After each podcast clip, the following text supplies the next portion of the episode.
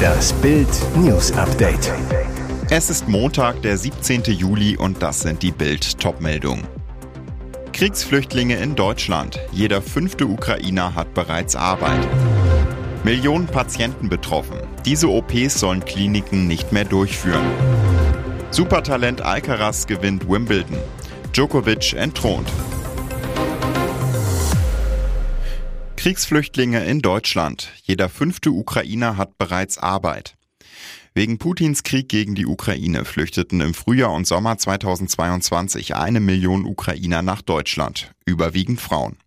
Sie bekommen sofort Bürgergeld, müssen nicht zur Asylbehörde, um Leistungen zu beantragen. Ein gutes Jahr später arbeitet aber nur jeder fünfte erwerbsfähige ukrainische Flüchtling.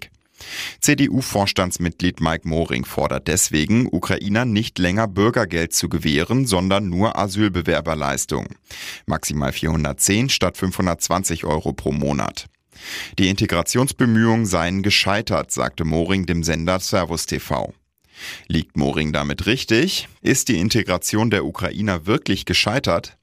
Laut einem Bericht des Instituts für Arbeitsmarkt und Berufsforschung IAB machen 65 Prozent der ukrainischen Flüchtlinge einen Sprachkurs. Weitere 10 Prozent haben bereits einen abgeschlossen. IAB-Forscher Herbert Brücker. Das wirkt sich auf lange Strecke positiv aus, führt aber kurzfristig dazu, dass weniger Geflüchtete auf dem Arbeitsmarkt ankommen. Aber müssten diese Menschen erst Asylanträge stellen, würde alles noch länger dauern. Brücker, es war eine sehr kluge Entscheidung, ukrainische Geflüchtete direkt in die Struktur der Jobcenter zu nehmen. So habe man viele Integrationshemmnisse abgeräumt. Stellen Sie sich vor, wir hätten eine Million Menschen zusätzlich in den Asylverfahren, in den Sammelunterkünften, in den langwierigen Verfahren. Asylverfahren verzögern die Arbeitsaufnahme. Millionen Patienten betroffen. Diese OPs sollen Kliniken nicht mehr durchführen.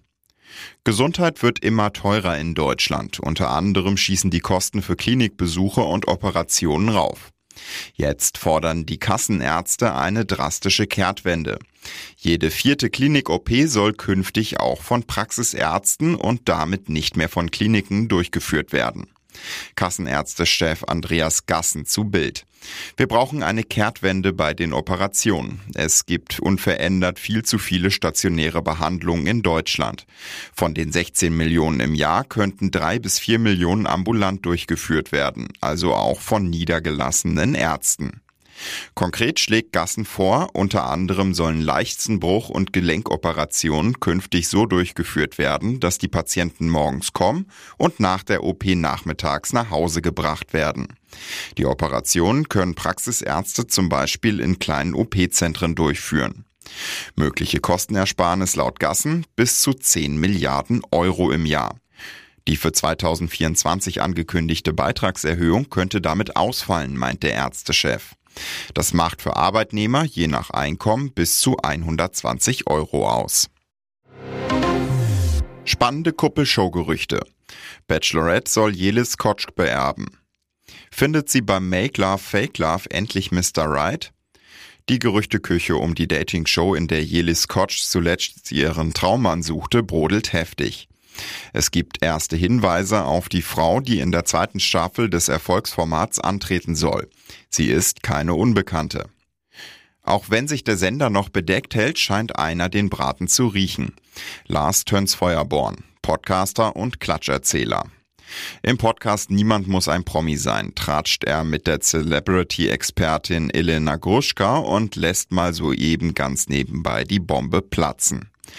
Tönsfeuer Burn ist sich sicher, Gerda Lewis soll die neue Singlefrau sein, die beim Make Love Fake Love nach einer großen Liebe sucht. Mehr sagt er nicht, doch es ist vorstellbar, dass er richtig liegt. Genau wie Jelis hat auch Gerda 2019 in der Kuppelshow schon ihr Glück gesucht, war sogar Bachelorette. Gerda ist seit 2020 Single, nachdem ihre Beziehung zum Love Island Sternchen Melvin Pelzer zerbrach. Seitdem schien es mit keinem Kerl mehr so richtig ernst zu werden. Supertalent Alcaraz gewinnt Wimbledon. Djokovic entthront. Was für ein irres Match. Tennisdominator Novak Djokovic verliert ein dramatisches Wimbledon-Finale gegen den Weltranglisten Ersten Carlos Alcaraz. Nach vier Stunden und 42 Minuten verwandelt der Spanier einen ersten Matchball zu seinem erst zweiten Grand Slam-Titel nach den US Open 2022. Ich habe es schon vorher gesagt. Es ist ein besonderer Titel, wenn man gegen Novak gewinnt. Du hast mich inspiriert, hast schon Titel gewonnen, als ich gerade geboren war. Und ich wollte auch hierhin, sagt Alcaraz nach dem Match. Vor dem Finale war der Serbe unfassbare 34 Spiele in Wimbledon ungeschlagen. Gewann die letzten vier Wimbledon-Titel seit 2018. 2020 fiel das Turnier wegen Corona aus. Bitter? Bei einem Sieg hätte Djokovic Alcaraz als Nummer 1 der Welt wieder abgelöst, wäre zudem mit acht Wimbledon-Titeln mit Roger Federer gleichgezogen und hätte die 24 Grand Slam-Siege von Margaret Court egalisiert. Und Alcaraz? Der kommende Superstar setzt seine Raketenkarriere einfach fort und ist nun wie jeder Wimbledon-Sieger Mitglied im All England Lawn Tennis and Croquet Club. Ich habe gehört, Roger Federer kam nicht rein, weil er den Badge vergessen hatte. Ich hoffe, das passiert mir nicht, sagt Alcaraz in seiner Siegerrede. Und jetzt weitere wichtige Meldungen des Tages vom Bild Newsdesk. Putins Soldaten werden immer perverser. Was macht der Krieg mit Russlands Männern? Die unabhängige russische Online-Zeitung The Insider hat mit Frauen gesprochen, die durch ihren Beruf sehr besondere Einblicke haben. Prostituierte. Anonym erzählen zwei Frauen, was sie mit russischen Kämpfern erlebt haben, wie sich die Männer durch den Krieg verändert haben und was der Frontalltag mit ihrer Psyche macht. Eine der Frauen erzählt, dass manche Bordelle gezielt Soldaten umwerben. Viele der Männer seien jung und ledig mit regelmäßigem Gehalt. Das mache sie zu den perfekten Kunden. Einige Bordelle nutzen den Krieg sogar zu Marketingzwecken, erzählt eine Prostituierte. Sie sei auf Anzeigen gestoßen, in denen Soldaten Rabatte angeboten werden. Besonders krass, manche Häuser versuchen, die russischen Männer mit ukrainischen Frauen anzulocken und setzen dabei auf widerliche, perverse Vergewaltigungsfetische. Tatsächlich kommt es in der Ukraine immer wieder zu Vergewaltigungen ukrainischer Zivilistinnen durch russische Soldaten. Bild berichtete bereits im Frühjahr 2022 über die Vergewaltigung einer 16-jährigen Ukrainerin durch einen Russen. Mit Knacki packt über Zugkiller von Bruck steht aus. Nach 578 Tagen hinter Gittern verlässt Andreas Wellhausen die JVA Billwerder. Die Sonne scheint, aber Wellhausen hat die Wut im Bauch.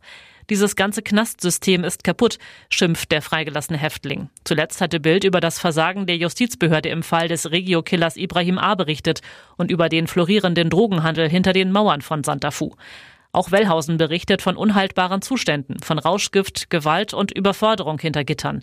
Und von dem Mitgefangenen Ibrahim A., der eine Bluttat ankündigte und nach seiner Entlassung zum Killer wurde. Wellhausen war 2018 unter anderem wegen Diebstahls zu einem Jahr und sieben Monaten Haft verurteilt worden, türmte 2019 aus dem offenen Vollzug und tauchte drei Jahre lang unter. Ab Dezember 2022 saß er seine Reststrafe ab. In der JVA Billwerder saß Wellhausen Anfang 2023 mit dem späteren Zugkiller Ibrahim A. ein. Wellhausen, ich war vier Wochen lang mit Ibrahim A. in einem Hafthaus untergebracht. Der schrie auf dem Hof ständig Allahu Akbar und ich töte euch alle. Das schien in der Anstalt niemanden zu interessieren. Lästerattacke von Comedy-Urgestein Harald Schmidt. Im Interview mit der Frankfurter Allgemeinen Sonntagszeitung nimmt er die Boulevardschauspieler der Bundesregierung aufs Korn. Allen voran Kanzler Olaf Scholz, Außenministerin Baerbock und Klimaminister Robert Habeck.